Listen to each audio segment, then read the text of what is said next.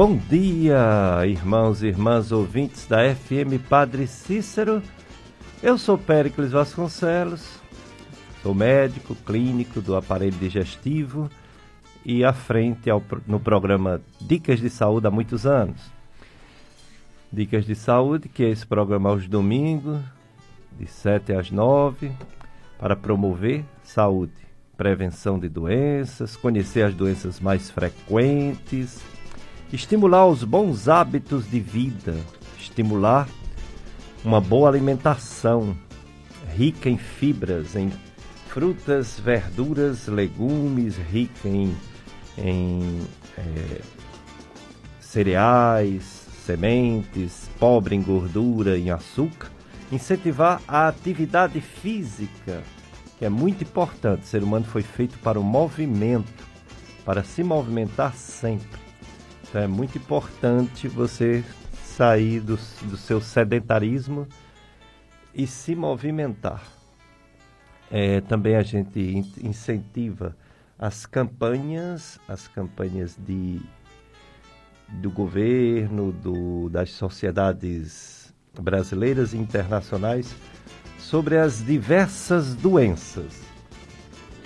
É, todo, todo mês tem mais de uma campanha, uma campanha assim de conscientização da população sobre um determinado tema. Os mais conhecidos é o mês de outubro, né, que tem o outubro rosa, o mês de novembro, que tem o novembro azul, e outros temas importantes durante todo o ano. Esse ano de janeiro são vários temas. Temos, por exemplo, de hoje, que é o Janeiro Roxo. Janeiro Roxo, que fala sobre hanseníase. Hanseníase, que é aquela doença de pele que pode atingir os nervos, causando sequelas é, definitivas que não recupera. Antigamente era chamada de lepra, é uma doença que temos relatos na Bíblia, portanto, é uma das doenças mais antigas de relatos no mundo.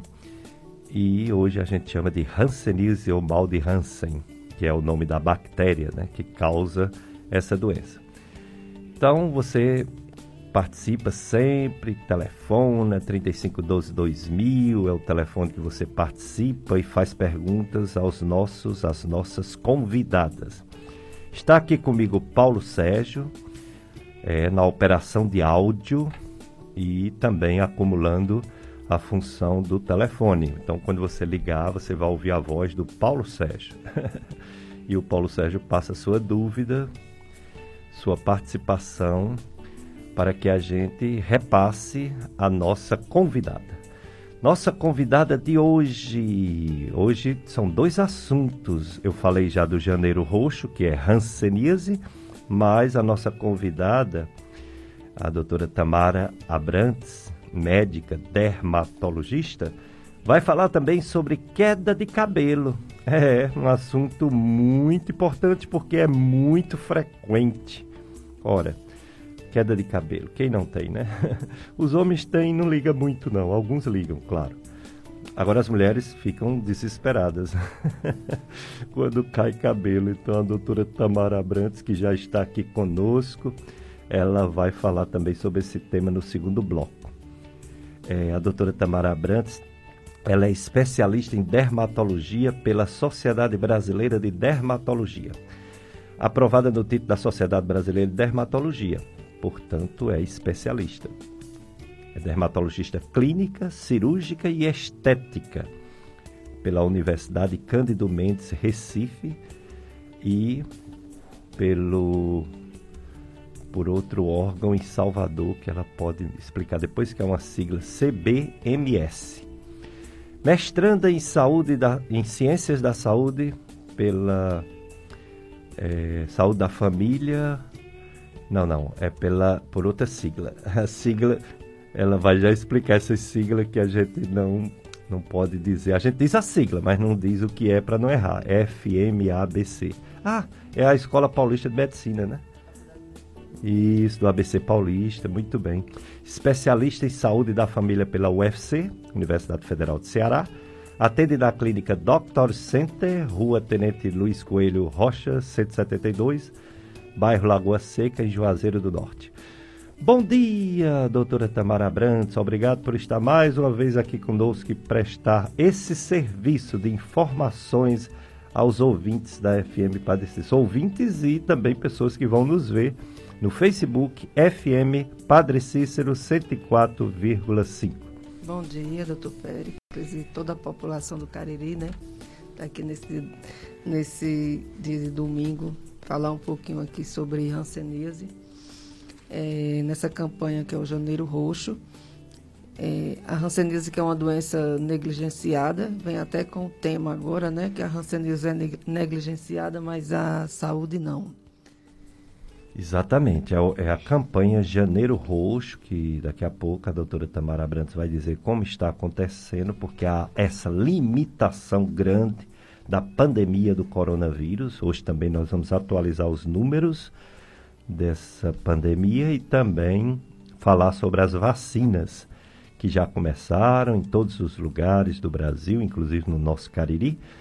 Chegaram poucas doses, a gente vai se formar porque é que não estão vacinando em massa, né? Porque não estão vacinando ainda nem sequer os idosos. Vamos explicar isso direitinho. Mas vai continuar a vacinação sim. Já, já, chegou ontem mesmo no Ceará mais doses de já de outra vacina e as que estão sendo feitas vai chegar também nessa semana mais doses para completar a primeira fase. Vamos explicar que primeira fase é essa, depois virá a segunda fase, a terceira, a quarta, até pelo menos 70%, quem sabe 80% da população ser vacinada e controlar essa doença, se Deus quiser e Ele quer, né? Que Deus é amor. Então, é, houve um problema geral em termos de medicina, porque tudo foi parado, todos os atendimentos, todas as campanhas, todos os movimentos, não é? Presencial, tiveram que ser parados com essa chamada segunda onda do coronavírus, que a gente fica torcendo para não chegar aqui, mas chegou, né? Chegou em número de casos, que já está estabilizando e não chegou em número de mortes, graças a Deus. Chegou no Brasil todo, na Europa, nos Estados Unidos, aumentou muitas mortes. Mas o Cariri, abençoado por Deus, está segurando, viu? Não aumentou o número de mortes, graças a Deus.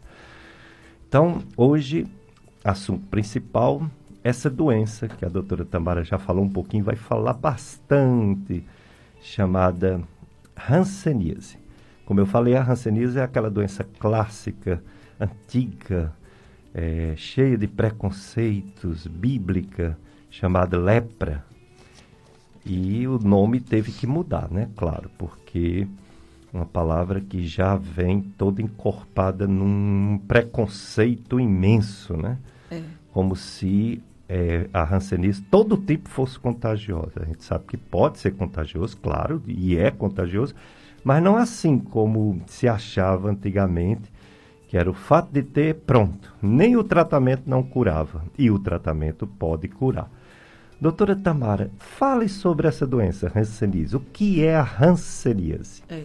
A hanseníase é uma doença causada pelo Mycobacterium lepre ou então o bacilo de Hansen, né? Ela foi, esse bacilo foi é, descoberto há muitos anos, em torno de 1873 mas é, há relatos dessa doença já na Bíblia, 4 mil anos, há, há cerca de 4 mil anos antes. É, já tem relatos de, da doença no, na China, Índia, Egito. É, então é uma doença, apesar de ser uma doença aí milenar, né, muitos anos, é, ainda se encontra, é, já era para ter, tido, ter sido erradicada. Porém, os países subdesenvolvidos, ainda com baixo IDH, índice de desenvolvimento humano, ainda apresentam um, grande, um alto índice de, de hanseníase. É verdade. É, é. é uma doença que, que é bastante negligenciada. Era para ter mais é, recurso, pesquisas na área, e não, não não há uma grande quantidade e, e, isso eu acho que favorece também a não erradicação da doença. Então, apesar de ser uma doença que já deveria ter sido erradicada, o Brasil é o segundo lugar do mundo em incidência e o primeiro lugar em prevalência. Só perde para a Índia. O Nordeste está em primeiro lugar das regiões mais afetadas é, no Brasil. E o Ceará, nesse, nos últimos 10 anos, o crescimento ele está em sexto lugar. Era quarto, passou a ser sexto. É, o primeiro é Maranhão, é, é Maranhão, Pará, é, Mato Grosso, Pernambuco, Bahia e Ceará. São os estados que têm maior incidência de, de hanseníase. Isso é explicado também pela imigração. Houve muita imigração no ciclo da borracha, ferro, é, mineração, e isso favoreceu o aumento da ranceníase, principalmente nesses estados. Além disso, as condições de moradia daqui, da população, aglomeração de muitas pessoas em pequenos cômodos, isso favorece. Essas casas também, às vezes, ah, talvez geminada, com muitas pessoas próximas, sem ventilação, aumento de, de umidade, também favorece a transmissão da hanseníase. Tem alguns estados aqui mesmo no, no Nordeste que é uma diminuição que não há, como o Rio Grande do Norte, que não tem uma incidência muito baixa. É, apesar de ser, tá aqui no Nordeste, nos meus estados, ele é como se fosse isolado ali. Houve menos imigração, e aí isso eles acham que talvez é, justifique ser menos, ter menor quantidade. Bem, mas o que é que é importante? A hanseníase, ela é causada por essa bactéria, é uma doença crônica, então o contágio ela é íntimo e prolongado, ele não é rápido, não acontece de forma rápida, você não pega assim uma conversa, muito raro, você tem que ter um, um contato contínuo com aquela pessoa que está com a doença é transmitida pelas vias aéreas, pela respiração, gotículas nasais. Não pega tocando a mancha, certo? Então você pode tocar na mancha que ele não pega a, a transmissão é através da via aérea superior. E num contato, contato contínuo, íntimo e prolongado. Então, pessoas da mesma casa, às vezes até vizinhos da mesma rua, mas que tenha aquele, sempre aquele contato. É, tem associação com a genética. 100% das pessoas que tem contato com o bacilo, 90% não desenvolve a doença, apenas 10% vai desenvolver. A, é, tem a ver com a questão genética, carga genética, e o, alimentação, condição de moradia, o índice de desenvolvimento humano. Ele, ele está mais prevalente na população mais pobre, mas devido à questão de imunidade, às vezes uma alimentação, mas, mas isso não quer dizer que as classes sociais altas também não tenham. Eu já tenho muitos pacientes que, que de classes sociais mais elevadas que têm hanseníase, porque a questão genética tem um pouco a ver aí na, na, no desenvolvimento da doença. Então, ela é caracterizada por manchas vermelhas, brancas, dormentes, e podem perder o pelo, o cabelo no local. Muitas vezes a, começa sem mancha nenhuma, apenas com dormência nas mãos, nos pés ou em determinada área da pele e posteriormente aparece a mancha. Então, é uma, é uma doença primariamente neural. Foi, foi, ela achava-se que ela, ela era da pele, dermatou, né? Apenas da pele. E depois ela comete os nervos. Não, a hanseníase primeiro ela, é, ela comete os nervos, depois ela comete a pele. Uhum. Ela é primariamente neural. Então, como ela, fica, ela, ela, atinge principalmente os nervos, as regiões mais frias do corpo, orelha, é, cotovelo, mãos, pés, é, o tratamento ele é mais prolongado. É como se a, a medicação tivesse mais dificuldade de chegar lá onde está o bacilo. Mas tem cura. Tem cura. É, o tratamento ele pode ser de seis meses até dois anos. Em casos que a gente chama paus bacilares, até cinco manchas, ou que não tem bacilos ainda na linfa, né, no exame baciloscopia negativa, o tratamento é em torno de seis meses. E quando é acima de cinco manchas, dependendo da forma da hanseníase, porque existem várias formas, existem as formas mais leves, que a gente chama indeterminada, com uma mancha única, e existem formas mais agressivas, que é a forma bichoviana. E aí o, o tratamento pode, pode ser prolongado até dois anos. É importante o tratamento precoce e o diagnóstico precoce da hanseníase, porque, infelizmente, aqui no Brasil, a gente ainda diagnostica a maioria dos pacientes com algum grau de incapacidade. Grau de incapacidade é ou diminuição da sensibilidade, ou diminuição da força motora, ou alguma deformidade no membro, mão, pé, olho, já no diagnóstico. Então, o importante é você diagnosticar e tratar hanseníase para evitar incapacidade, evitar alguma deformidade, porque isso vai fazer com que o paciente diminua, não trabalhe, é, aumenta até para... Porque, no, por exemplo, a hanseníase, em alguns casos, tem direito a auxílio do INSS, mas no, quando tem quando o paciente tem grau 2 de incapacidade. Não é todo o caso de hanseníase. A doença, você vai se aposentar. Não. Quando, ela, quando a doença incapacitou o paciente. Porque aí ele vai perder a capacidade laboral. Muitas vezes o paciente não consegue abotoar a sua própria camisa. Ele não tem mais sensibilidade nas mãos. Entendeu? Não tem, não consegue mexer. Há uma deformidade em mão, pé, questão também ocular.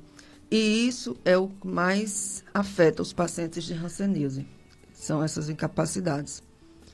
Infelizmente, houve um aumento da até 2019, porque 2020, devido a essa pandemia, a gente não está usando os. Houve uma diminuição da detecção, mas porque o paciente não procurou, né? É. Mas até do, em 2019 houve um aumento da taxa de, de Hanseníase, da detecção de Hanseníase. É, com o grau de incapacidade no Brasil, com o aumento do grau de incapacidade.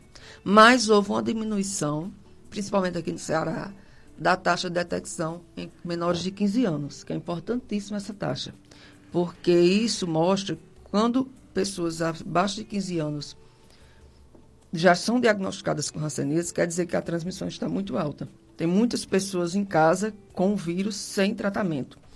Por quê? Porque a hanseníase tem um tempo de incubação longo. Ele varia de 5 a 7 anos, em geral. Pode desenvolver antes, mas em geral é de 5 a 10 anos para desenvolver a doença. Então, dificilmente, vamos supor, uma mãe tem hanseníase e uma criança com, com dois anos vai ter. Ela vai ter, ela pode até pegar, mas ela vai desenvolver depois de 5 anos de idade, do contato com aquela pessoa.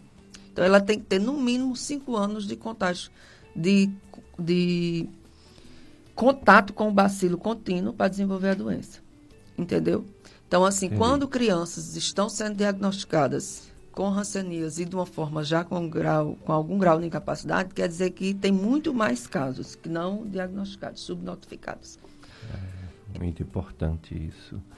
Portanto, a doutora Tamara Brantes está nos orientando sobre essa doença hanseníase, que é frequente, é frequente, viu? Aí ela falou que o Brasil é o segundo país que mais tem casos de hanseníase, perdendo só para a Índia. Falou que o Ceará é um dos estados que mais tem hanseníase. A nossa região caririense também tem muitos casos de hanseníase. Falou que não é hereditária, mas tem um fator genético, porque no contato domiciliar um pega e outro não pega, né? Então tem a questão genética, alimentar, a convivência, convivência próximo que pega a doença. Falou que é uma doença neural e envolve no tratamento, às vezes, outros profissionais, o, o médico neurologista, o, o, os, os fisioterapeutas, terapeuta ocupacional, etc. Mas como a manifestação inicial, ou pelo menos para descobrir, é por pele, né? a pele é alterada, seja por alteração de manchas, seja por sensibilidade diminuída, fica dormente, fica perdendo a, a, o, o, tato né, das coisas. Então, é o dermatologista que é da linha de frente da descoberta e do tratamento da dermatologia, aliás, da hanseníase. E ainda bem que aqui no Juazeiro a gente está bem servido, nós temos o Centro de Dermatologia, que é o postão, né? o postão de vacinação, agora é o Centro de Dermatologia, com alguns dermatologistas para fazer diagnóstico de diversas doenças dermatológicas, entre elas a hanseníase. Comunicado: Festa e Romaria de Nossa Senhora das Candeias. De 24 de janeiro a 2 de fevereiro, Festa e Romaria Nossa Senhora das Candeias. Tema: E você, Cícero, toma conta deles. Lema: A vida eucarística do padrinho dos pobres na terra da mãe das dores. Acompanhe toda a programação de forma virtual através das redes sociais Horto do Padre Cícero Oficial, canal do YouTube PSCJ Salesianos e TV Web Mãe das Dores Juazeiro. É, FM Padre Cícero, a rádio que educa e evangeliza, também a Rádio Romeira. Esse programa, Dicas de Saúde, que hoje é com a, a doutora Tamara Abrantes, e você, se não tiver em possibilidade de assistir agora, por algum motivo, ouvir, assistir, na Rádio Padre Cícero, baixando o aplicativo é, Rádiosnet, ou então no, no, no Facebook, né? Rádio Padre Cícero, FM Padre Cícero, 104,5, Facebook. Também ele será disponibilizado no site do radialista do Tony Santos, meu amigo, compadre, radialista Tony Santos, tem um site que é clubesintonia.com. É, clubesintonia.com. E nesse site o Tony coloca os programas. Paulo Sérgio, não estou conseguindo abrir o, o, Skype, não está disponível aqui. Porque parece que já tem participação do ouvinte, né? Você pode participar por 3512-2000. Ah, sim, Skype. E fazer sua pergunta à nossa convidada, a doutora Tamara Abrantes. Assunto hoje é Janeiro Roxo. Janeiro Roxo é sobre Hanseníase, antigamente chamado lepra, né? Ela já está explicando para a gente e você pode tirar suas dúvidas, fazer suas perguntas para a doutora Tamara. E outra forma de assistir esse programa em outro momento é porque fica gravado, viu, no, no, no Facebook. Temos também no YouTube duas, dois endereços que ficam os programas Dicas de Saúde. Tem o Dicas de Saúde Podcast no YouTube. E tem o Gastroclínica Vasconcelos de, é, podcast também. Podcast, que, que é um, um, um aplicativo né, do, do, dentro do YouTube que você assiste todos os programas, inclusive esse que está sendo gravado agora para que você assista em outro momento. Chegando à primeira pergunta para a doutora Tamara. É a Maxilene do bairro José Geraldo da Cruz. Ela pergunta: Animais podem ter hanseníase ou só humanos? E animais, uma vez tendo, podem transmitir a hanseníase? Doutora, depois ela faz uma pergunta já sobre a queda de cabelo e a deficiência da vitamina A qual a relação. Mas pode responder agora também. É, bom dia, Maxilene. É, sim, há relatos de que animais podem, eles não têm a hanseníase, mas eles podem, eles podem ser reservatório do bacilo. Antigamente achava-se que só era de homem para homem, no ser humano. Mas hoje já há relatos de animais como tatus, esses animais que vivem muito na terra, é, de transmissão para o ser humano. É, a hanseníase no Brasil ela é maior em homens, a quantidade. No mundo, em geral, é mais em mulheres, mas aqui no Brasil há, uma quantidade maior em homens. E tem alguns trabalhos novos mostrando também que os as pessoas que têm, é, lidam muito com a terra molhada, agricultor, que tem esse contato com na terra e com esses animais, tem uma quantidade maior de desenvolvem mais a hanseníase. E há, existe uma, uma relação, que achava-se que não, hoje já mostra que pode ter transmissão por esses animais e foi encontrado bacilos na, na terra molhada também. Mas animais domésticos, cães, gatos, não, tem relatos? Não. não. É mais esses não é animais é, silvestres. Silvestre mesmo. É, né? mais esses animais é, que vivem é, tamanduá, é mais esses animais que vivem na terra, entendeu? Mas é uma coisa nova. Que ainda está em estudo. em estudo, mas houve, principalmente no Pará e Maranhão, que é na região onde mais afetada no Brasil, que há esses trabalhos. E a queda de cabelo, que a, a doutora Tamara vai falar bastante sobre isso no É. segundo bloco, mas tem relação com Esse- deficiência de vitamina A? Essa pergunta é interessante e, e boa. Por quê? Porque a vitamina A, em geral, ela pode causar queda de cabelo. Então, muita gente está com queda de cabelo e toma vitamina A. É. E pode piorar a queda. É. Então, o excesso de vitamina A causa queda de cabelo. O que é que a vitamina A às vezes melhora? Ele melhora a- o brilho do cabelo, a maciez, a textura, mas ele não age muito na queda, na queda da raiz. Ele age às vezes quando o cabelo está quebradiço, quando o cabelo está opaco, sem brilho. Então, essa vitamina A pode ser benéfica. Mas eu tenho- a gente tem que ter muito cuidado no uso da vitamina A para queda de cabelo, porque ela pode favorecer, piorar a queda. E a D, a mesma relação? Não. A D, em geral, ela melhora. O excesso dela não vai dar uma queda. O excesso pode dar outras coisas, como cálculo renal, essas coisas, mas a vitamina D, em geral, ela melhora a queda de cabelo, porque ela melhora a imunidade. E a deficiência de vitamina D pode piorar a queda. A queda de cabelo, ela está mais associada com deficiência do complexo B, de ferro, zinco e vitamina D. A vitamina A, ela não está muito. eh, Antigamente achava-se que a- porque era a vitamina A que era. Não, ela pode causar uma queda. Agora, ela melhora um pouco essa questão do brilho, maciez. É tanto que a isotretinoína, que é aquele medicamento usado para acne, espinha, ele é um derivado da vitamina A. E ele pode causar queda de cabelo, a is- a isotretinoína. Geralmente, a paciente que está usando, ela melhora, o cabelo fica brilhoso, o cabelo fica bonito, mas ela pode aumentar a queda. Então, tem uma que- queixa muito grande. Os pacientes tratam acne e há um aumento da queda do cabelo, porque está tomando Roacutan, entendeu? É, então, é importante. Então, a- a- é, havia um mito sobre isso, né? Então, hoje sabe-se que a, a queda de cabelo está muito associada à deficiência de biotina, que é um do complexo da vitamina B. Hum, muito Então, bem. e, e ferro, que é a, deficiência de ferritina, está muito associado ao aumento da queda de cabelo. A deficiência de vitamina D também dá uma piorada. Ok, vamos saber muito sobre essa queda Eu de quero cabelo mandar ainda aqui hoje. um bom dia também para minha paciente Inês Cassiano, Olha aí, Inês. que é do sítio Serrinha, né? Isso. É, ela é, que é uma pessoa já paciente minha aqui em Juazeiro. Ela mandou um alô aí. Exatamente. Daqui a pouco a gente vai passar o alô.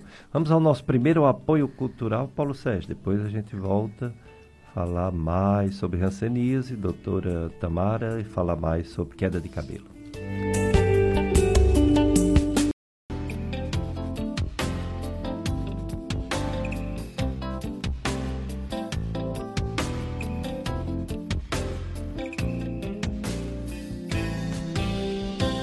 Dicas de Saúde, FM Padre Cícero, a rádio que educa e evangeliza. Eu sou Péricles Vasconcelos, programa Dicas de Saúde.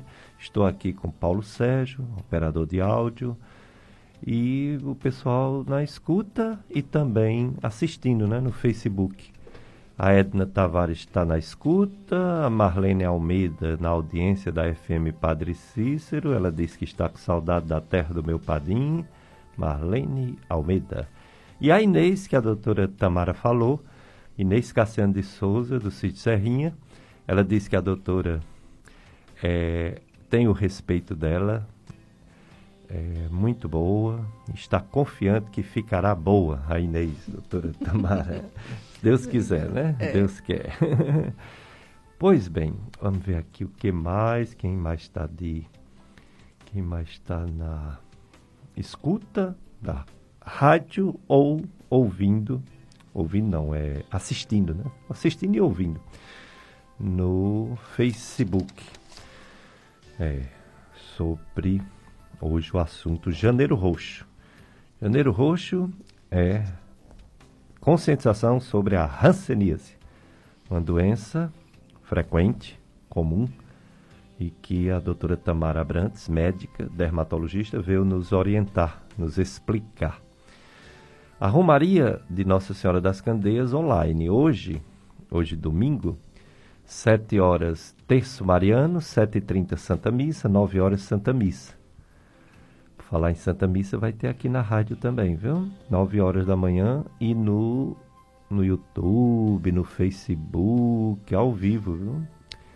Aqui da Paróquia do Sagrado Coração de Jesus. E também da festa de Nossa Senhora das Candeias, é, que vai ser a partir do dia 29 de janeiro. Então, a gente está falando no caso da próxima semana. Na verdade, começa na sexta-feira a abertura, dia 29. Então, sexta-feira a abertura, aí vai sexta, sábado, domingo, segunda e terça. Vocês vão ouvir e saber toda a programação da festa de Nossa Senhora das Candeias aqui na FM Padre Cícero durante a semana, ok? Fiquem ligados para ouvir.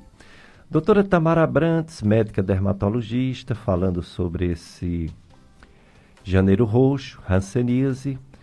Ela falou que a manifestação é de pele, atinge sempre os nervos, começa pelos nervos, mas se manifesta pela pele, manchas vermelhas, manchas brancas, a pele perde a sensibilidade, você não sente, você pega numa coisa quente e não sente, você passa a mão num, num numa coisa carrasquenta e não sente, você pega uma faca e sai sangue e você diz, eu me cortei, pois eu não senti dor. Então realmente diminui a sensibilidade. E para descobrir, doutora Tamara, é o médico olhando as lesões, ele descobre, ou ele faz algum exame para ter certeza que tem hanseníase? É. A hanseníase, o diagnóstico é principalmente clínico, né? É, a gente faz o exame de sensibilidade, tem pode ser usado agulhas, é, é, da temperatura, principalmente do tato, da dor. E se a mancha não tiver sensibilidade, eu acho que 99,9% é hanseníase. Não, praticamente não existe outra dermatose é, é, doença na dermatologia que tem a mancha é, dormente, hum. com diminuição da sensibilidade. Exato. É, porque muitas existe também a baciloscopia, que a gente é, através da linfa, do líquido da linfa do paciente, da orelha, do cotovelo e das lesões, pode achar bacilos também, principalmente se o paciente for multibacilar, ou seja, paciente já tiver há muito tempo e a doença já tiver um pouco mais avançada. O paciente já é transmissor, aquele que transmite. Porque, teoricamente, o pulso bacilar, que ainda não tem baciloscopia positiva, ele ainda não é um, um potencial, trans, ele não transmite muito, né? É, já o, o, que é multibacilar, que tem baciloscopia positiva, que são a bactéria já encontrada na linfa, ele é, é um transmissor potente ele é importante também o diagnóstico, porque às vezes a pessoa acha que não sente dor e não é hanseníase. A hanseníase ela tem um grau. Primeiro, você perde a sensibilidade térmica da temperatura. Muitas vezes você não sente, você não sabe diferenciar o quente do frio. Mas você ainda sente o tato e você ainda sente a dor. Mas se você já não souber diferenciar se é frio ou quente, aquilo ali também já é hanseníase. Depois disso, ele perde a, é, a dor, a capacidade de sentir dor. Se, terceiro, o tato. Então, muitas vezes ele sente tocar a lesão, mas ele não sabe diferenciar o que é uma ponta romba grossa de uma ponta fina. Entendeu? Então, é essa a diferença. Mas o toque ele sente, é o último a perder. Então, muitas vezes o diagnóstico é tardio, porque o paciente toca na mancha e diz: Eu sinto mas ele não sabe diferenciar a, se aquela, aquele toque é grosso, se é fino, se ali está furando, se ali está apenas tocando, entendeu? Ele não sabe diferenciar a textura. Então, é o último a perder, então muitas vezes é diagnosticado tardiamente por isso. Uhum.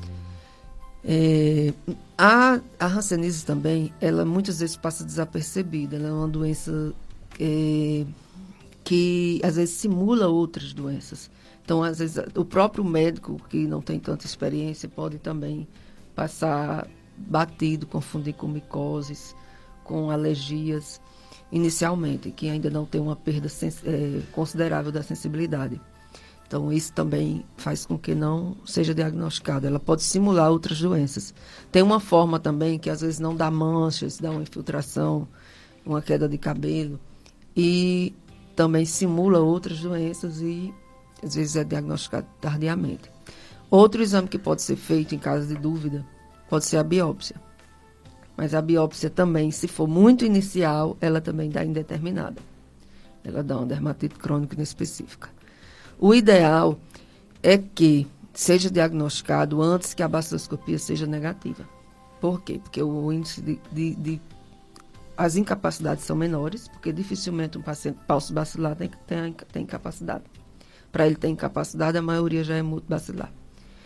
É, diagnostica a maioria, 55%, se eu não me engano, da, da, dos diagnósticos são pacientes multibacilares. Entendi. É, então, sempre que você tiver um problema de pele, é, procure um dermatologista. Né? Você procura o clínico, ele olha, se ele souber, se ele tiver experiência naquilo, ele já vai dizer o que é. Se ele ficar em dúvida, é melhor procurar o dermatologista, que aí é o profissional especialista em pele. E como eu falei, tem até o centro de dermatologia que você pode ir lá tirar suas dúvidas. O amigo ama em todos os momentos. É um irmão na adversidade. Provérbio 17, 17. Faça parte do clube de amigos, amigas da Rádio FM Padre Cícero. Colabore para que essa obra, esta obra de comunicação da nossa região, continue promovendo o bem. Fazendo seu cadastro como amigo, amiga da rádio, você nos ajuda a levar uma programação todos os dias. Todos os dias educa, evangeliza, informa e alegra. Saiba como ser um amigo, amiga da rádio, ligando, enviando uma mensagem de texto ou voz em horário comercial para o WhatsApp do Clube dos Amigos, 3512 58 24, 3512 58 24. E você que já é amigo, amiga da rádio, nossa gratidão. E que Deus abençoe cada vez mais você e sua família. Permaneça fiel. Sua oração e doação financeira são responsáveis por toda essa bênção que é a FM Padre Cícero para muitos corações e famílias. Clube de Amigos, juntos somos mais amigos. Doutora Tamara Abrantes é médica dermatologista, veio hoje mais uma vez na FM Padre Cícero falar sobre o janeiro roxo, Hanseníase. Daqui a pouco ela vai começar a falar também sobre queda de cabelo, que interessa muita gente. Doutora Tamara Abrantes, é a questão do contágio, o medo, né? Que antigamente era lepra, viviam isolados. Quem era descoberto com lepra tinha que sair do meio da sociedade e viver em comunidades só de leprosos. Os antigos leprosários. Antigamente, os leprosários, né? Eram cheios de, de histórias, não só bíblicas, mas também de filmes que a gente assiste, né? Antigos. É, eu tive a oportunidade triste, de né? conhecer um leprosário em Recife. Hum. Tem um hospital da Miroeira em Recife, que é referência de Hanseníase. E lá, hoje ainda, né? É referência de Hanseníase e uma parte agora é de drogas, de crack mas lá era o antigo leprosário. E ainda tem a parte das pessoas, que são várias casas, apartamentos, que moram as pessoas que foram o, os filhos, os netos, continuaram morando lá. Eles se casaram com os outros. E tem muita gente com deformidade, com, com, com sequela da hanseníase, os mais antigos, os mais velhos. E eles foram retirados da sua, das suas do seu local, da sua família, e eram compulsoriamente, né, eram obrigados a viverem nesses leprosários, afastados da sociedade. Depois eles tiveram uma cura, melhoraram, mas eles se adaptaram ali. E hoje é, ganhou o direito, eles é, têm uma vila dentro do Hospital da Miroeira, que é um antigo leprosário. Hum. Eles terminaram se casando uns com os outros, os, e, e, já hoje os novos que vão casando, aí tem, são obrigados a sair. É. Mas lá mora essa comunidade. É interessante, eu, eu conversei com vários. A gente vê sequela principalmente nos mais velhos, os idosos. Muitos, os novos, é, já não, nunca nem tiveram a doença, mas continuam morando lá. É, a, a gente olha para o passado e acha uma injustiça e um preconceito, mas era a questão da época, o desconhecimento e também a necessidade, porque aqueles que colocavam seus parentes ali eram que não queriam pegar a doença para continuar trabalhando, ter uma vida ativa e conseguir até ajudar, de visitá-lo, de levar os, os, supre, os suprimentos. É, mas o problema é porque se achava que lepra era igual a passar para todo mundo.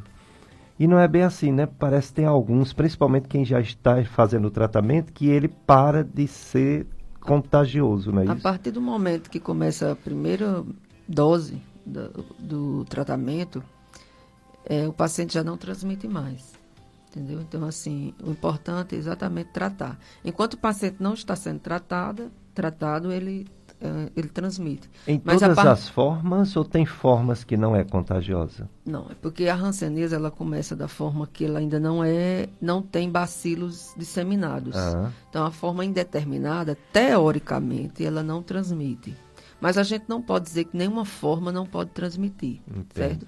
Mas, teoricamente, as formas paucibacilares, que é as formas que ainda não têm bacilos disseminados na, na linfa, eles não são tão transmissores ou não. Acha-se que não transmite, mas isso não, eles não podem afirmar 100% de certeza. Mas as formas mais avançadas, que é essa forma que o exame já dá positivo, a baciloscopia dá positivo, elas são realmente transmissores. A partir do momento que você primeiro, independente das formas, da pálcio ou da multis, a partir do momento que você toma aquela primeira dose, você já não transmite mais a doença.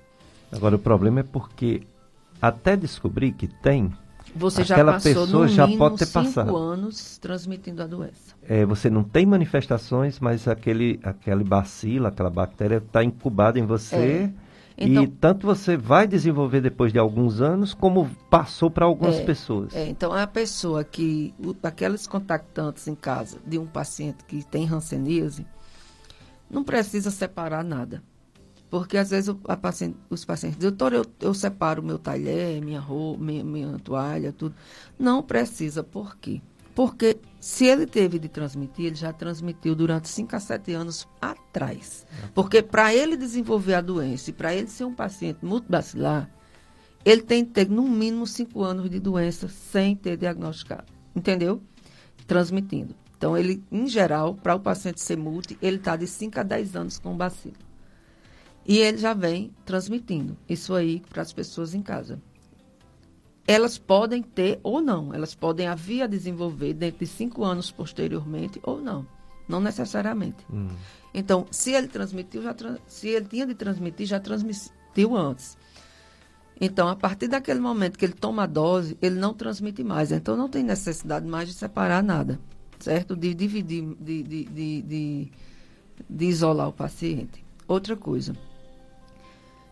É importante todos os contactantes serem avaliados pelo, no posto de saúde, pelo enfermeiro ou médico, para ver se tem alguma mancha, alguma, alguma suspeita.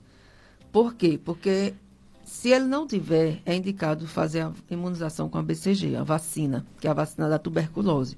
Ela não protege da hanseníase, mas ela diminui 50% de desenvolver. Ou você desenvolve uma forma mais leve. Ela, ela previne de você desenvolver uma forma mais uma forma mais é, é, agressiva. Ela, ela, ela previne. não, não tem uma vacina específica para para hanseníase, mas a BCG, que é usada da tuberculose, ela tem uma reação cruzada, porque tu, ambos são bacilos, e pode desenvolver, é, há uma proteção em torno de 50%. Então, é importante que os contactantes façam essa imunização. Mesmo crianças acima de um ano têm de fazer. Só abaixo de um ano que não. Se elas tiverem sido vacinadas, com uma dose elas têm que fazer também. Porque ah, existe muito isso. Ah, não fez. O paciente vem para mim com 5 anos, 3 anos. Não porque ele se vacinou quando nasceu. Não. A partir de um ano, mesmo ele tendo tomado uma dose, ele tem que tomar a segunda dose. Se ele tiver é, pacientes em casa com diagnóstico de hanseníase. É importantíssimo esse exame dos contatos, porque é onde continua a transmissão. Então, o paciente é diagnosticado com hanseníase, os contatos não são avaliados, posteriormente um vai desenvolver. Entendeu? Uma pergunta de um ouvinte. É, ela diz que o seu marido se tratou da hanseníase. Após o tratamento que durou mais de um ano, nasceram umas feridas enormes próximo do pulso direito e das duas pernas. Ela achou que seria necessário até mesmo amputar, de tão grande que eram essas feridas. Estava muito feio. Graças a Deus ele voltou ao tratamento e tudo está indo muito bem. O que são essas feridas, doutora Tamara? Bem, a hanseníase, ela pode dar uns quadros que a gente chama reação rancênica. Ele pode ser, a reação rancínica pode ser antes, durante ou após o tratamento. Até, até cinco anos após o término do tratamento, pode aparecer reações da doença. O que são reações? É como se fosse o remédio vou explicar assim de uma forma mais simples. O remédio passou um ano ali matando a bactéria. Quando o paciente termina, às vezes o exame ainda dá positivo, mas as bactérias estão mortas. É como se elas ficassem aquelas bactérias mortas no organismo. E o organismo vai expulsando aos poucos. Cada vez que ele tenta expulsar uma reação inflamatória, o sistema, o, o sistema imunológico age ali, há uma reação. Pode haver febre, pode ficar com inchaço, edema, membros inferiores e pode haver nódulos ou úlceras, que muitas vezes chama-se eritema nodoso. O eritema nodoso, eles são nódulos que ulceram, chama necrotizante, certo? Então, eles podem formar úlceras e essas úlceras, na realidade, foi devido ao eritema nodoso ou nódulos que se ulceraram. E não necessariamente uma vasculite, entendeu? Que pode dar também não necessariamente precisa de uma amputação. E muitas vezes você faz o diagnóstico, pra, faz o tratamento para reação, com uso de alguns medicamentos específicos, como talidomida, prednisona, e o paciente reverte. Certo? Mas Entendi. é uma reação rancênica. É tanto que os pacientes muitas vezes terminam o tratamento e, doutor, eu não fiquei bom. Eu não fiquei bom. Eu digo, isso é sequela, é reação. O paciente, o exame deu negativo, não tem mais sinal da doença, mas ele continua tendo reação rancênica, é como se fosse uma, uma resposta imunológica do organismo ao bacilo. E é esse problema da reação é, é o que mais é, é o pior da hanseníase, porque tem casos de reações graves, de até óbito, certo? Dependendo do quadro, do tipo de reação. E eles estão estudando muito essa, questão da reação, porque eu tenho pacientes que já foram tratados várias vezes, até com esquemas alternativos de resistência, e continua tendo uma reação. E hoje se usa, está é, tá vendo questão de imunobiológicos, de, é como se ele tivesse uma, é, fosse uma altera, o bacilo de, é, estimulasse uma resposta inflamatória anormal, desenvolvesse uma doença autoimune, alguma coisa assim, desse, desse tipo. Porque tem que usar imunomodulador para controlar aquela reação, azatioprina, às vezes a gente tem que usar. Entendi. Entendeu? É, vamos a mais um apoio cultural, Paulo Sérgio. Depois a gente volta com mais perguntas para a doutora Tamara Abrantes, dermatologista.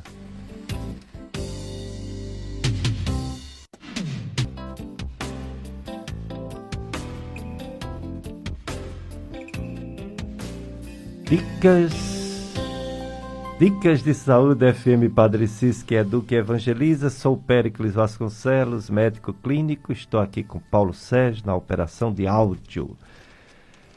Atenção, você empresário e empresária, anuncie sua marca, produto ou serviço na emissora mais popular da região do Cariri. Só na rádio FM Padre Cícero você encontra programação educativa e religiosa de qualidade, pacotes promocionais de spots, horários de grande audiência, bonificações, assessoria permanente e o melhor valor, os melhores valores bastante acessíveis.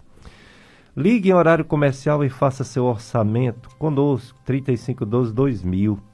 É, 3512-2000. Faça parte desta família. Seja apoiador cultural da FM Padre Cícero, a rádio que educa e evangeliza. Tem um áudio aí, Paulo Sérgio, de uma pessoa que está ouvindo o programa dos 2000. Ô, Pérez, seu programa é excelente, viu? Desta...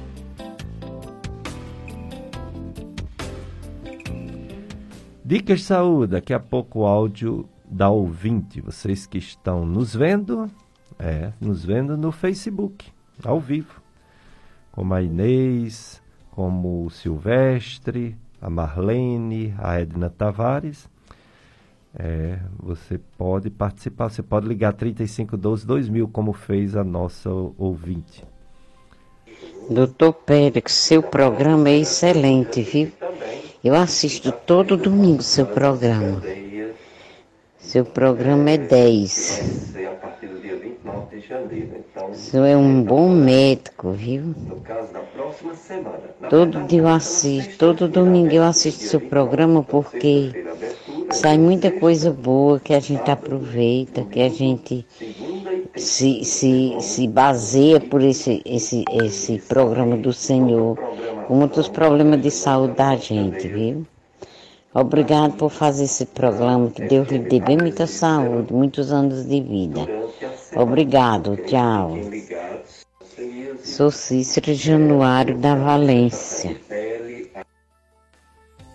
Januário, Cícero Januário da Valência. Muito obrigado, Cícero, pelas palavras viu? e pela sua audiência. O programa para vocês é a nossa motivação, né? Informar, ajudar quem tem dúvidas sobre diversos assuntos. Hoje, sobre hanseníase e queda de cabelo.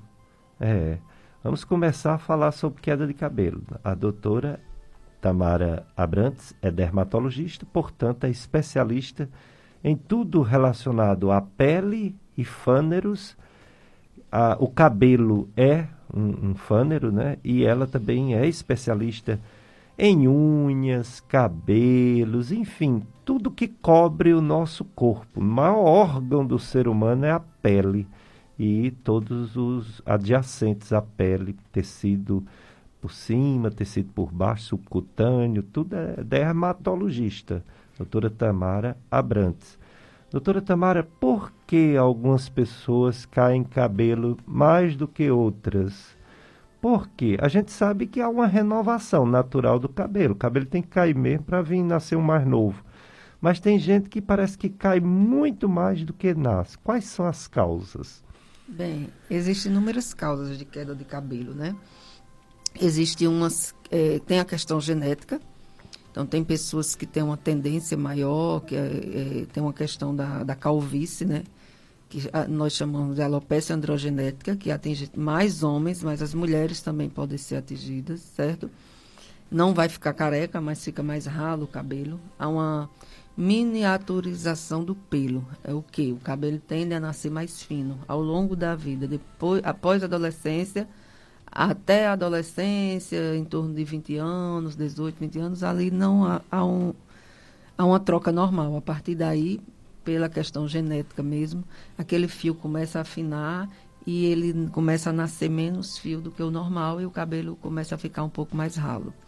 Existem algumas doenças é, que podem também favorecer a queda do cabelo, como sífilis, lúpus, doenças de tireoide são as campeãs, tireoide de Hashimoto, dá muito esse cabelo pouco, ralo, é, que o cabelo termina não crescendo muito, o fio é, a, a, tendo mais cabelo na raiz e a ponta fina. É muito esse, esse cabelo que não cresce, a questão de tireoide.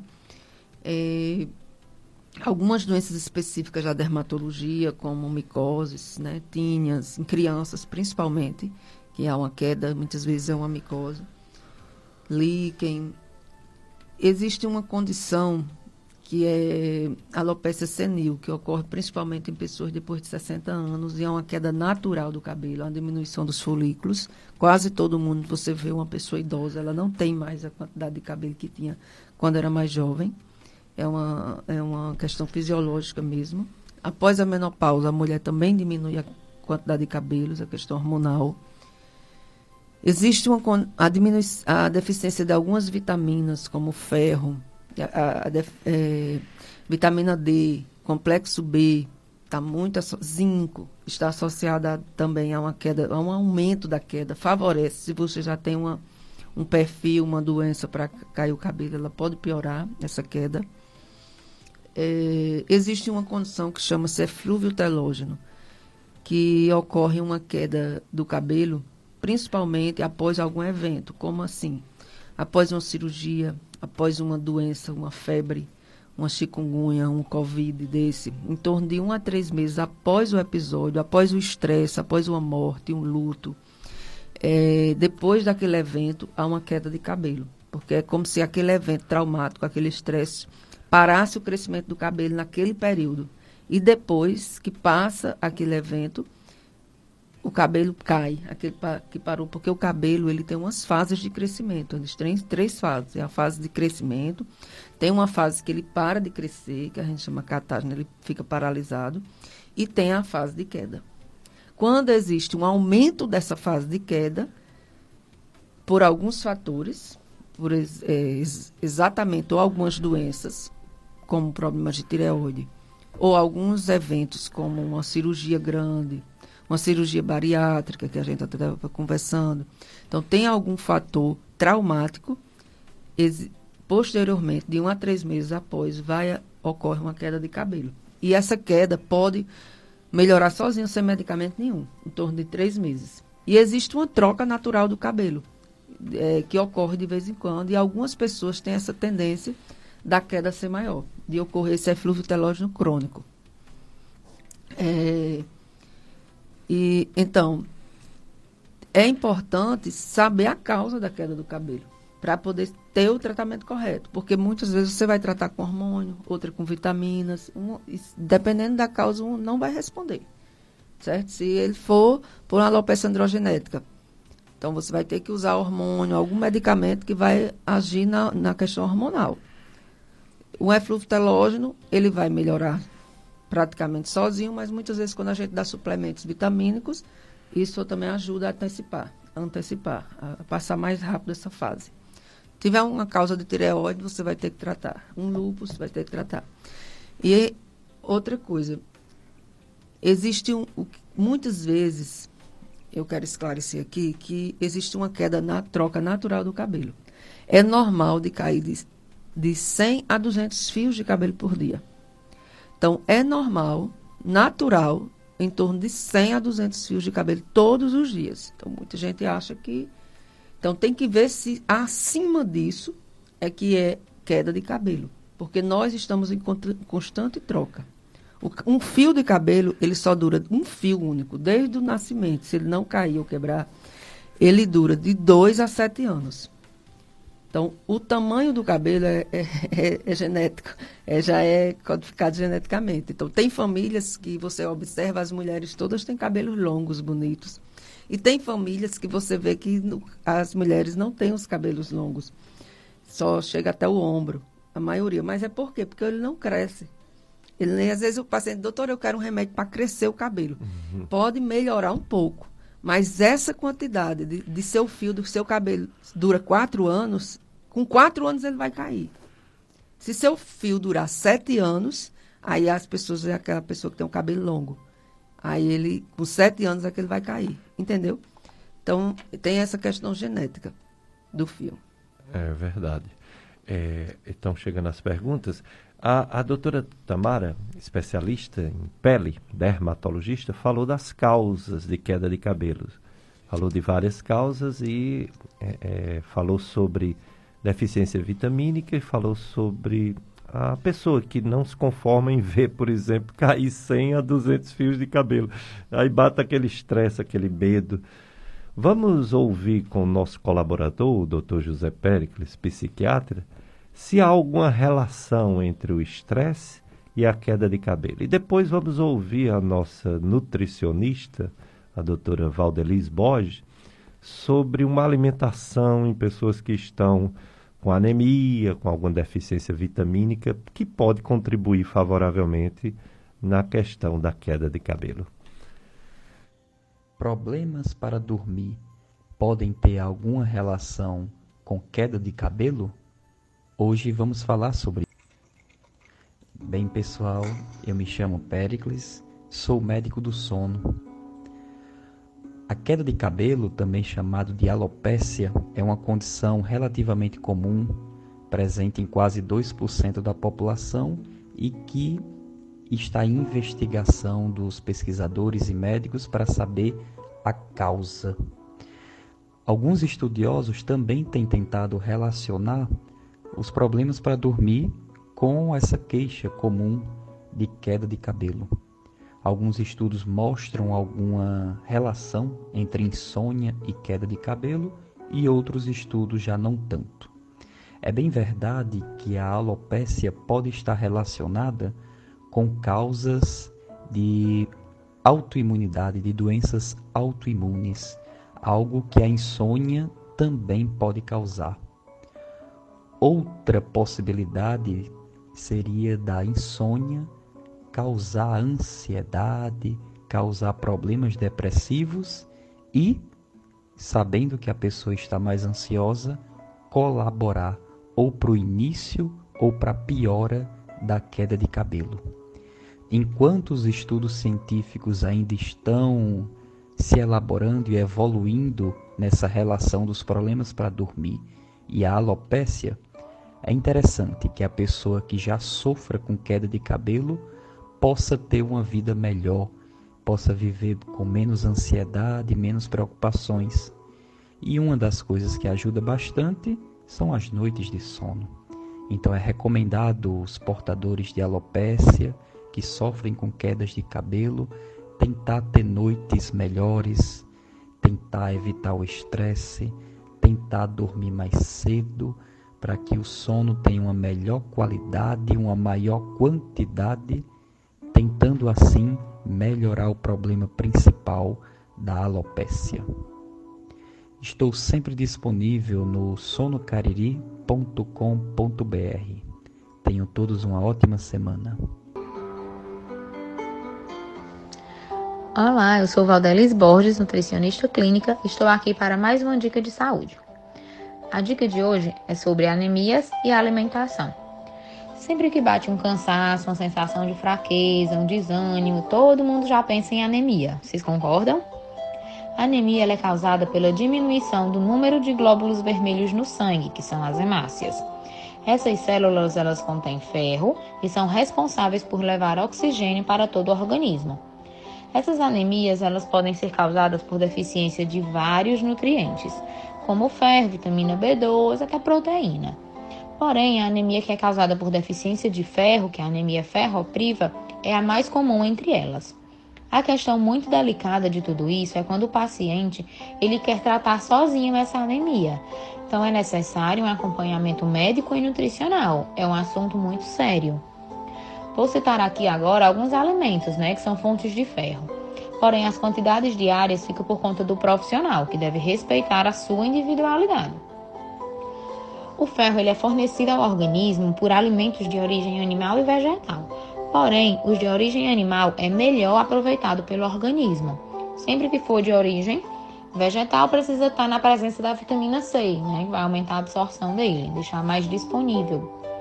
As melhores fontes de ferro são carnes vermelhas, principalmente fígado de qualquer animal, assim como outras vísceras também, rim e coração. Carne de aves e peixes também são boas opções. Ao contrário do que muitas pessoas pensam, o leite e o ovo não são fontes importantes de ferro. Mas o mercado ele já tem muito leite enriquecido com ferro. Entre os alimentos de origem vegetal, destacam-se como fontes de ferro, principalmente as folhagens verde escuras, exceto o espinafre, mas o agrião, couve, cheiro verde são boas opções. Em relação às leguminosas, eu consigo citar o feijão, a fava, grão de bico, ervilha, lentilha, grãos integrais enriquecidos, nozes, castanhas, derivados de cana também são boas opções, né? Como eu já citei, no mercado ele existe muito alimento enriquecido de ferro, farinhas, né, cereais, mas deve-se ficar atento também a outros ingredientes. Um bom profissional vai te ajudar nessas escolhas, tá? Um grande abraço e conte comigo.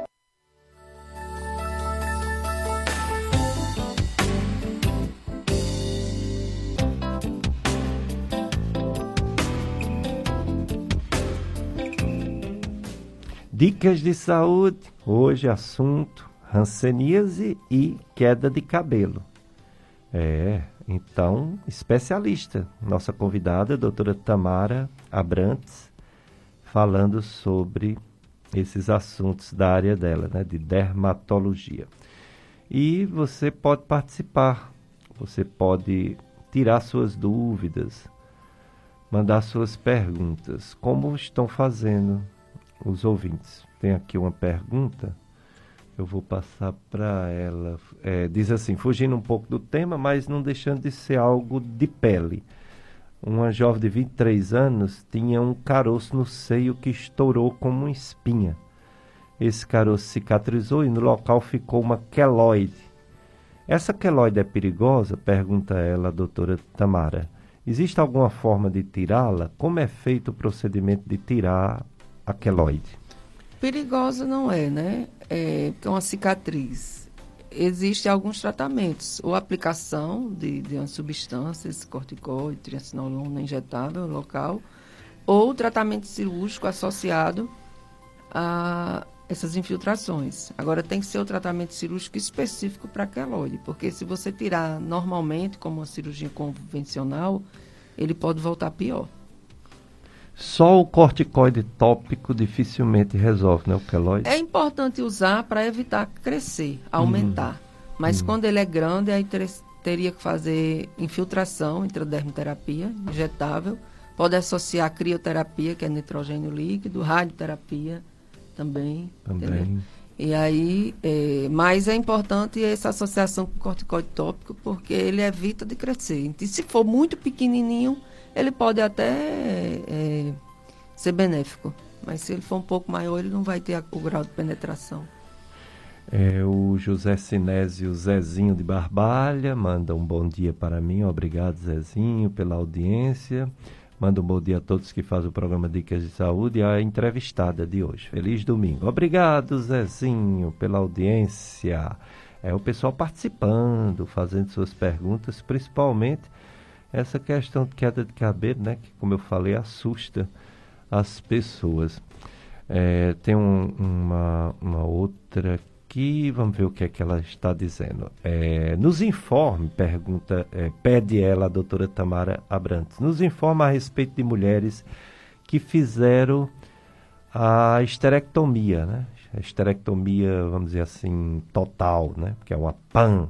PAN deve ser o, o, o útero e alguma coisa tipo ovários, né? Também, né? Talvez.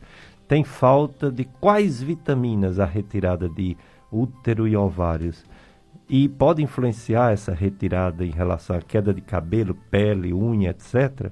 Dá um abraço caloroso, muito grato, excelente semana e Deus para todos nós. Obrigado, ouvinte. Bem, a esterectomia, se for feita é, junto à oforectomia, que é a retirada do ovário, vai realmente atingir, dar uma queda do cabelo, não por deficiência de vitaminas, mas por deficiência hormonal, porque a paciente entra numa menopausa precoce. Então, ou teria de associar hormônio para uma reposição hormonal, como se a paciente estivesse na menopausa, Isso. ajudaria, ou então tratar como alopecia androgenética. De, se a paciente tiver contraindicação de, de fazer reposição hormonal, porque muitos têm, né? Tem história de câncer de mama, que não pode usar hormônio, né? Então, poderia tratar como alopecia androgenética, que também ajudaria um pouco nessa, nessa queda de cabelo. A alopecia androgenética, não necessariamente você tem que usar só hormônio. Você pode usar espironolactona, que é um diurético. Ele ajuda muito, a espironolactona. É, a finasterida, que não agiria também nessa questão do estrógeno, né? Só na testosterona. E aí, é, é, pode ser realizado. Claro que sempre a gente associa alguma, alguma, é, alguma vitamina, porque o processo cirúrgico em si pode ocasionar uma queda, uma deficiência de vitaminas, como eu falei, principalmente complexo B, D, zinco e ferro, certo? Mas não é devido à esterectomia em si. Se for só a retirada do útero, ele não afeta. Agora, se for o ovário, vai causar uma menopausa precoce e vai antecipar aquela alopecia que eu falei, que é a alopecia senil, em, geralmente em, acima de 60 anos, por hum. deficiência de hormônios. Muito bem, chegando mais perguntas, daqui a pouco vamos a mais um apoio cultural, Paulo Sérgio. Depois a gente volta com mais perguntas para a doutora Tamara Abrantes, dermatologista.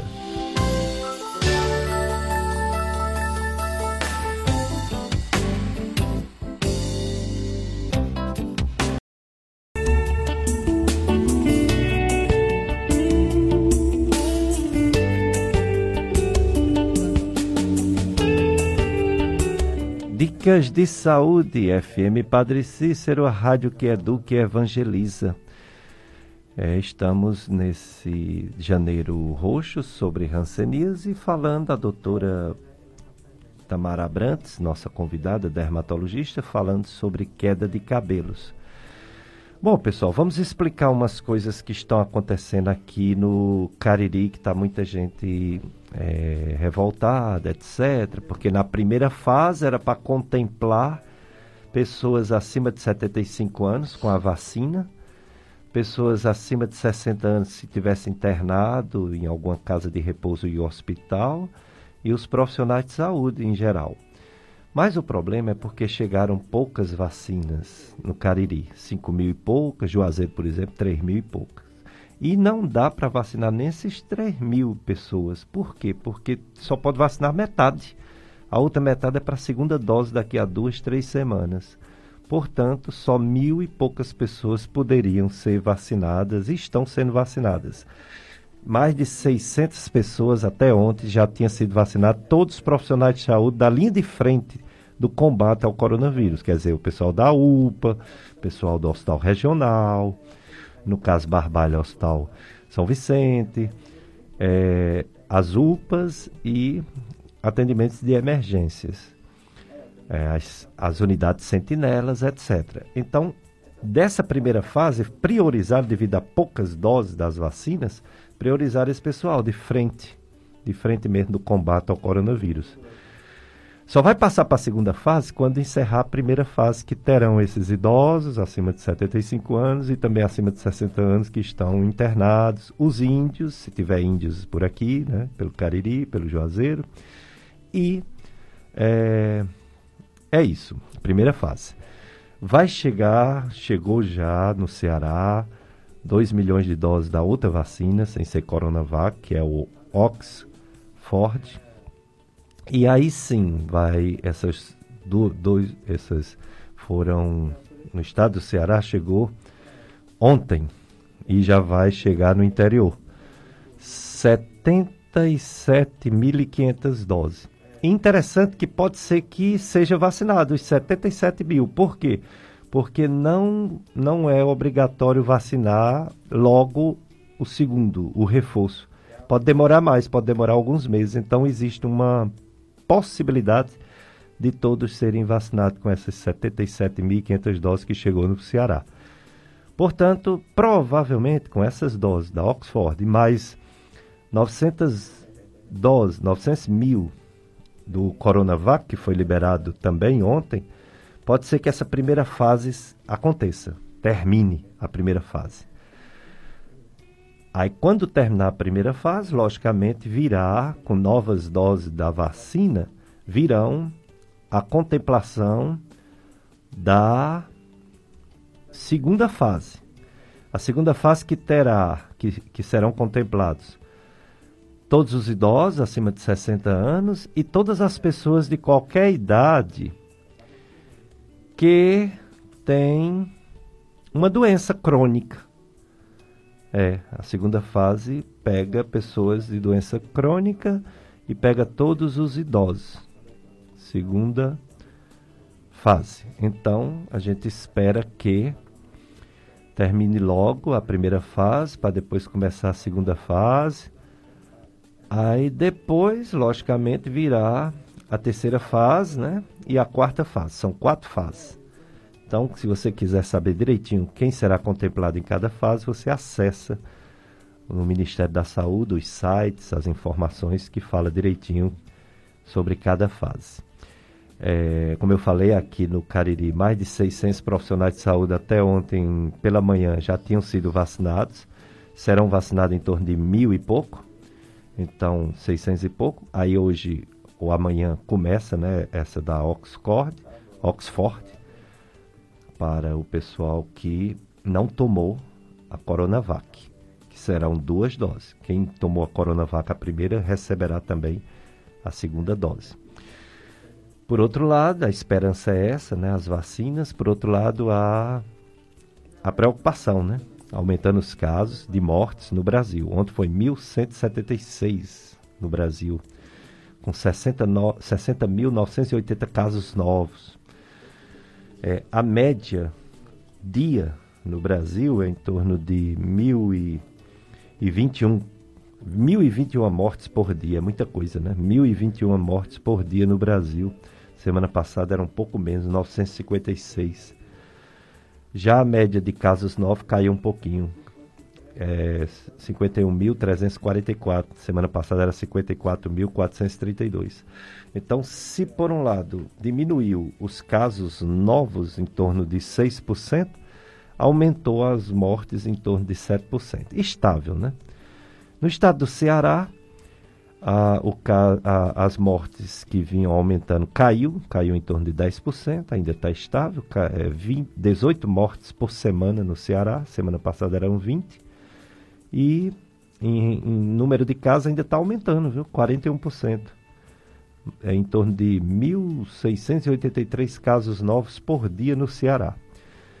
No Juazeiro do Norte, ontem não saiu o boletim epidemiológico mas baseado no dia, no dia anterior, podemos dizer que houve uma morte na última semana, em toda semana, sete dias houve uma morte, e na, na semana passada houve quatro.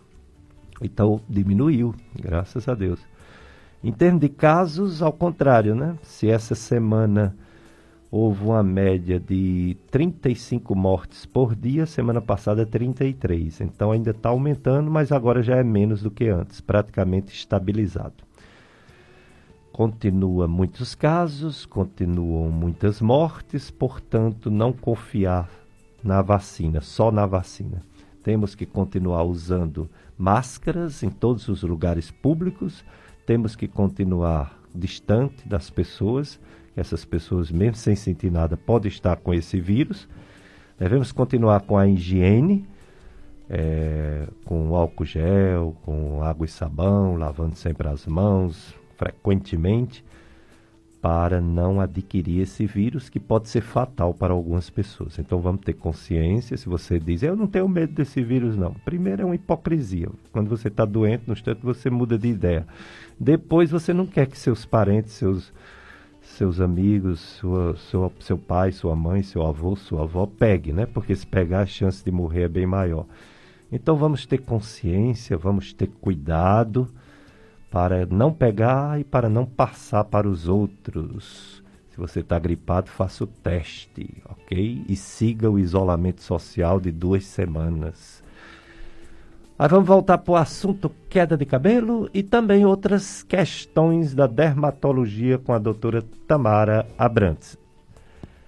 O ouvinte ou a ouvinte diz assim: É possível, doutora Tamara, tirar manchas de arranhões na pele? Como é feito esse procedimento de tirar manchas? Ela possui alguns arranhões no corpo vindo do trabalho, ele ou ela, né? E é homem? Ah, um homem. E que ele gostaria de tirar. Alguns arranhões são bem superficiais, outros mais profundos. Tem alguns anos que ele tem essas alterações de manchas e que está incomodando esteticamente ele. Como fazer? Quais são os procedimentos, doutora Tamara? Bem, em questão de mancha, cicatriz, tem de avaliar, né? Existem alguns tratamentos estéticos, como peeling, é, laser, que pode amenizar, melhorar. Existe também tratamentos do home care, de uso diário, de cremes, alguns, alguns produtos específicos também para que essa mancha saia com ao longo dos, do tempo. É importante ver porque assim, a questão de cicatriz, de uma mancha residual, cicatricial, ela não é rápido, ela não sai rápido, porque existe um processo normal de cicatrização da pele. Isso. Então nós ajudamos a acelerar, a melhorar o processo. Mas muitas vezes a gente não consegue uma cura completa daquela mancha pós-inflamatória ou de uma cicatriz, porque ali foi um evento, um trauma. Algum, algumas pessoas têm uma tendência melhor à cicatrização do que outras. Mas existem alguns procedimentos para ajudar a acelerar, melhorar. Muitas vezes a gente não consegue uma cura completa, mas, mas existe sim. Teria bom, se, é bom avaliar pessoalmente para ver se realmente ela é só mancha, se tem cicatriz associada. Exato. É, doutora Tamara Abrantes, em relação ao tratamento de queda de cabelos, quantos fica certo que realmente está caindo mais do que deveria? Mais de 200 fios por dia. E que isso é um transtorno para algumas pessoas, mais até para as mulheres do que os homens, mas alguns homens também. Ninguém gosta de ficar careca, não. O, o, o homem que assume o ser careca é porque não tem outra opção. É. E ele passa a assumir aquilo e assume mesmo e fica de boa. Mas ele, se pudesse escolher, provavelmente não escolheria aquilo. Hum. E também, principalmente as mulheres, porque eu tenho um professor muito engraçado lá no Rio de Janeiro, que um, ele era ginecologista, mas ele era tão antigo, assim, tão família. É, a família toda se consultava com ele, ele virou um clínico geral que o pessoal ia todo, ia mãe com filha e tudo, tudo. Aí chegou uma mulher que não era idosa, era, era, também não era tão jovem, né? E ela dizia assim: Doutor, solto, me ajude, pelo amor de Deus, meu cabelo tá caindo. O senhor vai me ajudar? Ele, vou não. Ele era bem engraçado, né? E já bem idoso. Sim. Ele dizia: Vou não. Doutor, solto, meu cabelo tá caindo, o senhor tem que me ajudar. Ele, não vou ajudar. Aí ela dizia, por que, doutor Solteiro? Porque eu estou já morrendo, olha a minha idade, já tinha 90 anos. Olha a minha idade, eu nunca vi uma mulher careca na vida e queria ver a primeira. e tudo dele era brincadeira, sabe? E por isso que o povo gostava dele. É, tem tratamento de verdade? Tem medicamentos tópicos e via oral que pode resolver esse problema de queda de cabelo? Claro que sim, existe tratamento oral, tópico através de é, suplementos vitamínicos, hormônios, alguns medicamentos específicos e que de acordo com o tipo de queda, da causa da queda de cada paciente, vai controlar, vai tratar, vai até reverter. Pacientes homens, o homem ele se incomoda muito, às vezes ele não diz, mas ele procura muito. Eu sou muito procurado por homens devido à calvície. Então ele é uma das causas, das coisas que mais incomoda o homem é essa queda de cabelo, a calvície. E eles realmente eles procuram bastante, eles não querem ficar careca. Além do tratamento que existe, agora tem que ser um tratamento contínuo, porque é uma queda que ele vai ter a vida toda, é uma característica genética. Não existe assim tomar um comprimido, uma caixa e nunca mais tomar mais nada. Infelizmente, a, a calvície ela tem que ser um tratamento contínuo porque ele tem essa característica, é dele, é, é a, a, genética dele de, de, diminuir o cabelo. Então ele vai ter que usar sempre a medicação, pelo menos até uns 50 anos, que é onde tem mais uma estabilidade do fio. É, então, essa, essa medicação tem que ser contínua. Quando o paciente já não reverte só com o uso de medicamento, existem procedimentos. Existe tanto a, o implante, né? Existem também procedimentos que a gente faz infiltração de, das substâncias no folículo piloso. Eu gosto muito. A gente aplica algumas injeções diretamente no cabelo e com a medicação oral. Então, existem essas aplicações no couro cabeludo, que, que é intradermoterapia capilar. Melhora bastante. Existem alguns lasers também que podem aumentar dá um estímulo para o nascimento do fio. E, em último lugar, o, o implante.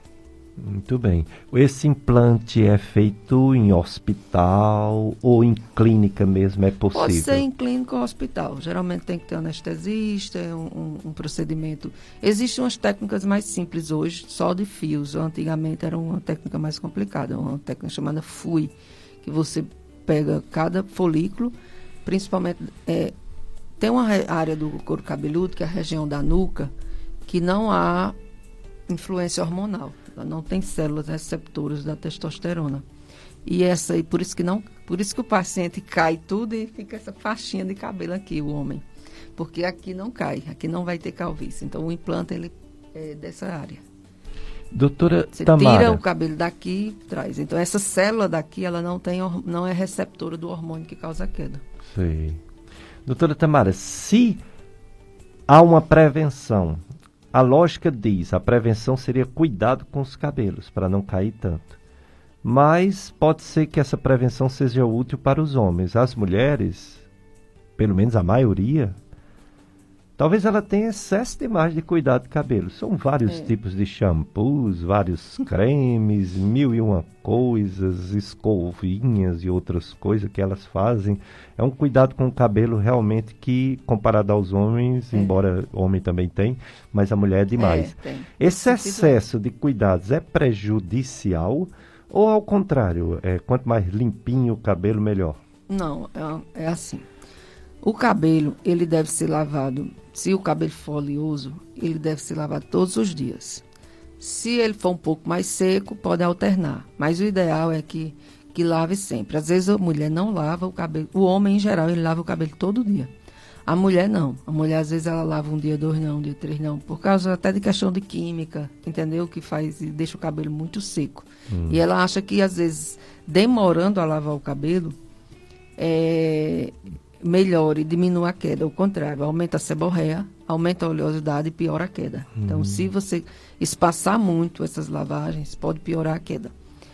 Uma coisa que pode piorar na mulher é que ela, às vezes, ela usa, faz muita é, escova progressiva, é, luzes, é, química. E essa química pode quebrar o cabelo, deixar o cabelo quebradiço. Ele não causa uma queda da raiz, uma queda real, mas ele quebra e isso favorece o cabelo ficar mais, mais é, pouco, rarefeito. Então, é, quando você trata com cremes, produtos, você está melhorando. Mas quando você usa química, você tende a piorar aquela queda. Entendeu? Entendi, muito bem. Então, o homem, às vezes, ele não usa química, a maioria. Alguns sim, alguns fazem alisamento e tal, mas a maioria não, não, não usa. Usa, às vezes, pinta, mas é aquela tinta temporária, que é de shampoos. A maioria usa aquela tinta temporária, que vai saindo com as lavagens. Não usa muito aquela tinta permanente, que agride mais os fios, não descolore o cabelo para deixar loiro. Alguns, mas eu digo a maioria. Então, a mulher termina agredindo muito o fio nesse sentido. E a tintura, mudar a cor do cabelo, que é com tinta, Hum. tem algum efeito prejudicial ou não? Pronto, é porque existem vários tipos de tinta. Existem as tintas permanentes, semipermanentes e temporárias, certo? As tintas permanentes, que são a tinta mesmo, ela en- en- penetra no fio do cabelo, na- entendeu? Na cutícula. E aí é, ela pode agredir o fio, causar quebra, deixar o, o fio poroso, seco, ressecado. Quando é aquela tinta semipermanente, que é o que o pessoal chama de shampoo, que vai saindo com as lavagens, ela só ela tá na, só na camada superficial do pelo. E aí, ela, depois de umas 12 lavagens, em geral, o cabelo sai. Então, ele pinta e com, ao longo ele vai saindo, ao longo das lavagens. Ele agride menos. E quando é aquela tinta temporária, que é tipo, você usa só, só dura uma lavagem, aí não agride, em geral, de forma nenhuma. Então, a tinta permanente, que, é, que não sai com a lavagem, em geral, ela pode agredir. Ela pode causar uma queda, uma dermatite de contato, uma alergia e, e causar queda também. É, mais importante também são as escovas progressivas, o alisamento. Ela quebra muito o fio. E se for associado à tintura, piora. Principalmente a luzes, a descolorante. Quando você descolore, o fio fica fino, poroso. E se você, além disso, faz uma chapinha, um, um, um alisamento, você quebra aquelas ligações do cabelo, né? E aí as pontas de sulfeto, certo? E aí causa uma quebra maior do cabelo. Então tudo isso favorece, mas não é uma queda real do fio, da raiz, mas uma quebra. E aí se você associar com uma queda, se você tem um problema de tireoide, se você está com a deficiência de vitaminas, isso vai piorar bastante. Entendeu? Entendi. É, e o horário chegando, né? Daqui a pouco vocês vão ficar com a missa na sua FM Padre Cícero, daqui do Sagrado Coração de Jesus. E a entrevista com a doutora Tamara chegando ao fim. Agora a doutora Tamara vai se despedir dos ouvintes da FM Padre Cícero. Suas considerações finais, doutora Tamara, sobre esses assuntos né, que foi falado hoje. Quero agradecer o convite, né, de mais uma vez estar aqui nesse programa, que é uma energia muito boa e que atinge todo o Cariri, muito ouvido. É, muitas, né, as pessoas gostam muito do, do seu programa. É, eu queria agradecer a oportunidade de falar sobre esse tema que eu gosto muito, que é a hanseníase, porque é uma doença negligenciada. E é uma doença que tem uma incidência muito alta, principalmente aqui no Cariri, nessa região do Pernambuco, Arari pernambucano e Cariri cearense. É, apesar de as pessoas esconderem, negligenciarem, mas existe. Eu faço uma referência no Pernambuco, em Uricuri, para 11 cidades de Hanseníase. Hum. Eu atendo 11 cidades e eu faço essa referência toda semana. Então, a quantidade de pacientes jovens com já com incapacidade, com deformidade na mão e pé, é, é incrível como a gente ainda diagnostica hoje, nos dias de hoje, pacientes deformados devido à hanseníase. Então, deve, não deveria existir mais isso. Então, as pessoas às vezes têm muito preconceito ainda, apesar de ter tratamento. E é importante é, essa conscientização, que existe cura, existe tratamento e que tem de ter o apoio de, e o incentivo do governo. Outra coisa também que eu queria esclarecer em relação à queda de cabelo, que as, eu queria falar aqui também, porque é uma, um, uma coisa que as pessoas procuram, se incomodam demais com a alopecia. E, eu queria, e muita gente acha que não é normal você perder alguns fios por dia. É normal. A gente tem que ver se essa queda é real, porque a maioria não é real. É só apenas a troca diária do cabelo, que com a lavagem, com a lavagem frequente do cabelo, com a melhora da limpeza, com às vezes algum suplemento, isso aí é, melhora.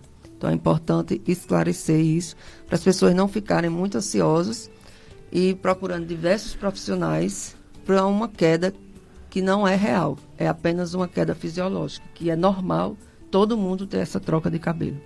Ah, e, e, esse endereço é, tem que atualizar, telefone, endereço, é, Clínica é Doctor Center. É, é, o mesmo. Rua Tenente Luiz Coelho Rocha, 172, Lagoa Seca. E o telefone? Esse aqui. É 889-8146-7000. Muito bem. Pois mais uma vez, obrigado, doutora Tamara Abrantes, por ter falado sobre esse janeiro roxo, Hanseníase, essa doença tão estigmatizada, tão antiga e que ainda hoje tanta gente tem e ainda bem que tem tratamento e tem cura. E falar sobre a queda de cabelo, que é uma das queixas mais comuns. Eu, como clínico, o pessoal chega para mim, doutor, parece que eu estou caindo cabelo. Já foi no dermatologista? Não. Eu queria que o senhor passasse um remédio. Aí eu passo um shampoo, um shampoo é, antimicótico, aí eu digo, olha, se não melhorar, procure um dermatologista. então, realmente é um problema muito frequente na prática médica do dia a dia. As pessoas que se queixam, principalmente as mulheres, queda de cabelo. Quero agradecer também ao nosso amigo Paulo Sérgio, operador de áudio, sempre aqui conosco. Quero agradecer a você, ouvinte, você que é a razão do nosso programa. Permaneça na sintonia do amor, na FM Padre Cícero, que é do que evangeliza. A missa, agora, depois eles fazem o show e toda a programação da FM Padre Cícero. Um abraço para todos.